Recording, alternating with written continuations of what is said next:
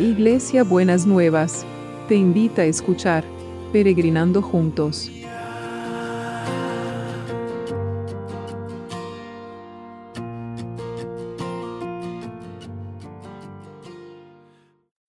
Buen día, peregrinos. Llegamos al sábado y casi sin darnos cuenta eh, se va pasando la semana. Estoy tan contenta con lo que estoy recibiendo, de lo que Dios está haciendo en este proceso de purificación con cada uno de estos devocionales que estamos trabajando, como Jesús está sanando el corazón, está revelando cosas que estaban guardadas y, que está trayendo vida y está trayendo, eh, devolviéndonos aquello que Él quiere para nosotros. Ayer hablábamos del tema del odio y les decía que había dos espíritus que se movían en este tiempo en el mundo oprimiendo las almas de las personas. Y el otro espíritu era la muerte. Y hoy quiero hablar un poquito de eso. No sé si va a ser suficiente hoy, pero vamos a empezar a hablar de eso. No es la muerte física que cuando uno está enfermo eh, o cuando una persona ya ha cumplido su ciclo de la vida, no la muerte de esta peste. No, es la muerte que viene de diferentes maneras y en diferentes frasquitos a nuestra vida. Esa muerte que viene por palabras, esa muerte que viene por actitudes, esa muerte que viene por el odio, que matamos al otro, nos matamos a nosotros mismos.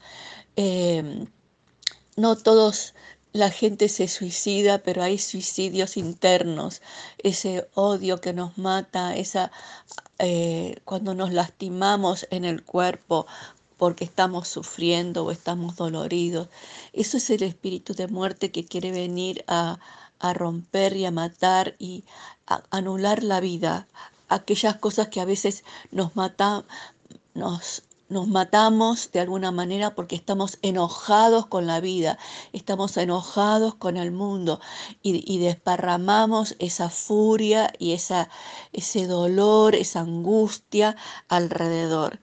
Y fíjense, hay dos eh, partes de la Biblia que quiero que, que mm, veamos en esta mañana. Dice Proverbios 6, 16 hay seis cosas que el Señor odia. No, son siete las que detesta. Los ojos arrogantes, la lengua mentirosa, las manos que matan al inocente, el corazón que trama el mal, los pies que corren a hacer lo malo, el testigo falso que respira mentiras y el que siembra discordia en una familia.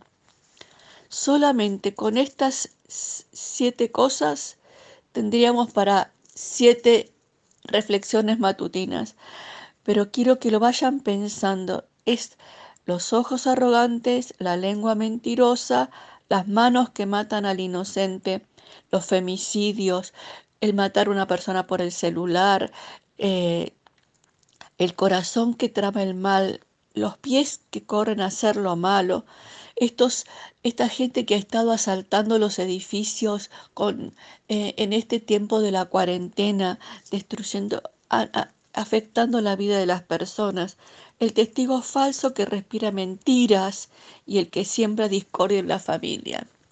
Y esto no es todo.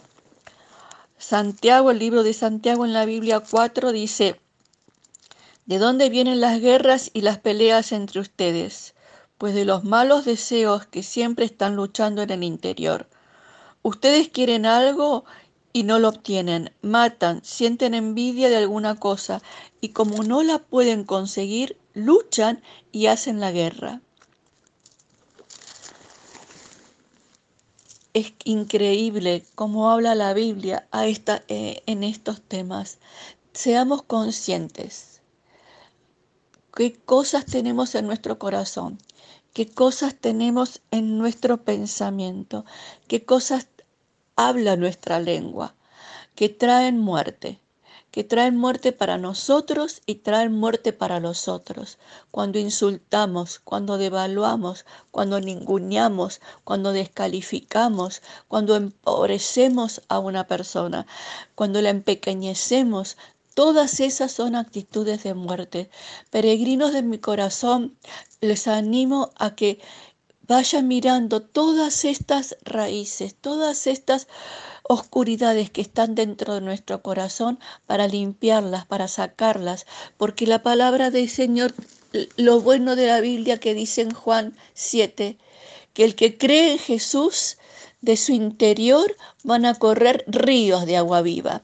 Y vamos a empezar a llamar a este río de agua viva que está cuando usted tiene a Jesús en su corazón para limpiar todas esas oscuridades, para limpiar la muerte y que la muerte no reine en su corazón y en su vida. Señor, en esta mañana queremos pedirte, Jesús, que tu Espíritu Santo esté revelando a cada uno cuáles son esas actitudes, esos pensamientos, esas acciones de muerte con las que nosotros nos movemos cada día en nuestro propio interior y para los que nos rodean. Para que tu río de vida, Señor, tu río de vida empiece a limpiarnos, empiece a purificarnos, empiece a traer conciencia y transformar nuestra mente, nuestros pensamientos, nuestra lengua y empecemos a hablar el bien, empecemos a bendecir, empecemos a declarar cosas buenas para para nosotros y para los otros. Que este día sea un día, Señor, donde la vida y el río de vida inunde las casas de todos los peregrinos y llene, Señor, llene de la vida, la vida que verdaderamente trae cuando tenemos al Espíritu de Dios en nuestro corazón. Les mando un abrazo y que tengan un sábado lleno de la vida de Dios y bendecido por el Espíritu Santo. Amén.